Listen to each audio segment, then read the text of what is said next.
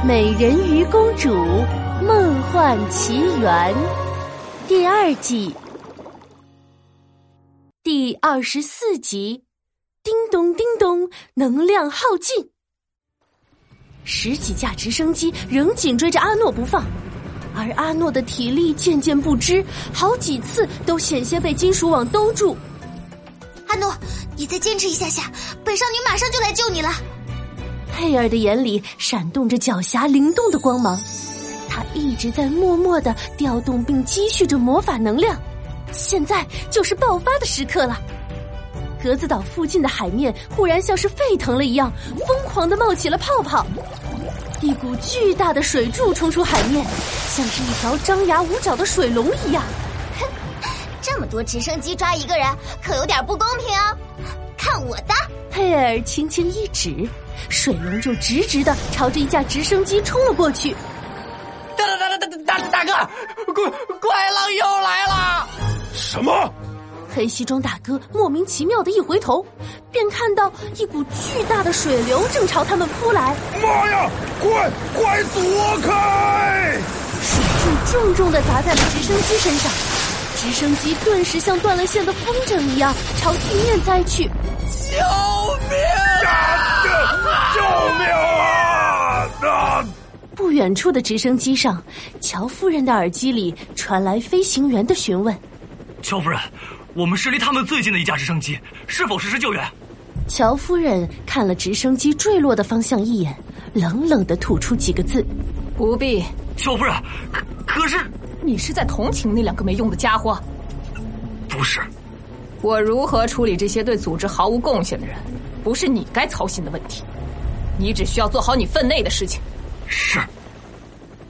载着乔夫人的直升机追随着阿诺的踪迹飞远了。带走了黑西装大哥和小弟最后的一丝希望，飞机直直的往下坠落。黑西装小弟悲壮的大吼：“有别了，大哥！再见了，小弟！”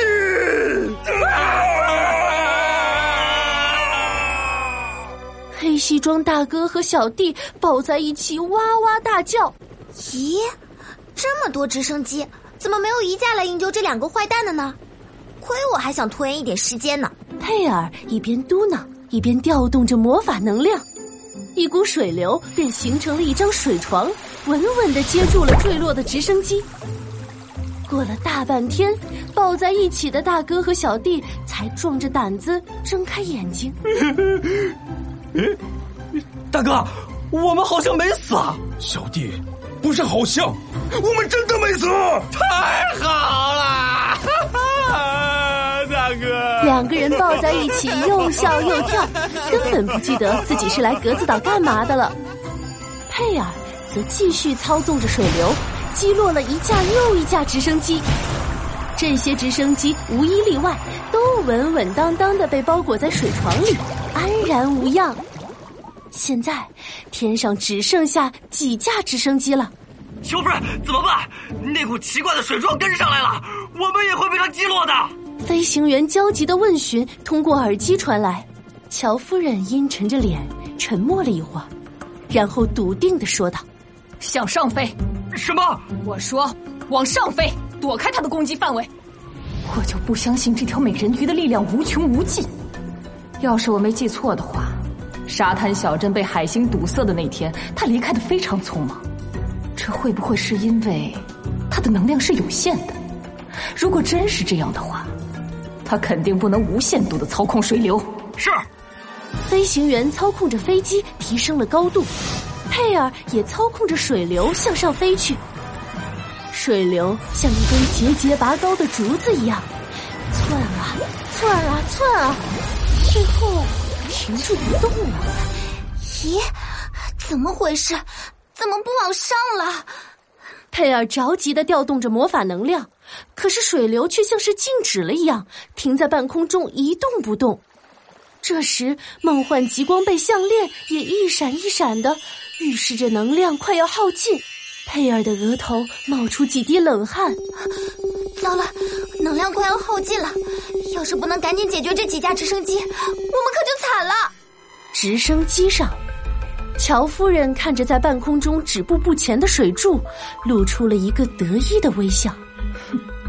果然不出我所料，美人鱼的能量是有限的。等她变回原来那个普通的小女孩，就再也不能阻挡我了。可不论佩尔如何拼命调动能量，水柱也只是勉强升高了几厘米。更糟糕的是，梦幻极光贝项链的光芒也越来越微弱了。正在这时，一道熟悉的身影出现在水柱里。哟，美人鱼公主，怎么一副垂头丧气的样子啊？是是铁鱼老大，正是。我们已经把你那个朋友送回去了，他鬼吼鬼叫了一路。差点没把哥几个的耳朵给震聋了。话说这个水柱是不是你搞出来的？我们大老远就看见了，还过来瞧个热闹。是我搞出来的，那是因为有直升机。哎，不是有坏蛋，坏蛋坐着直升机。哎，哎呀，一句两句说不清楚。但是我想请你们帮我一个忙。帮忙？石铁鱼老大露出一个坏笑。嘿嘿，那得给我们点报酬呀。我看。你的项链就挺不错的，佩尔会把梦幻极光贝项链送给史铁鱼老大吗？下集故事告诉你。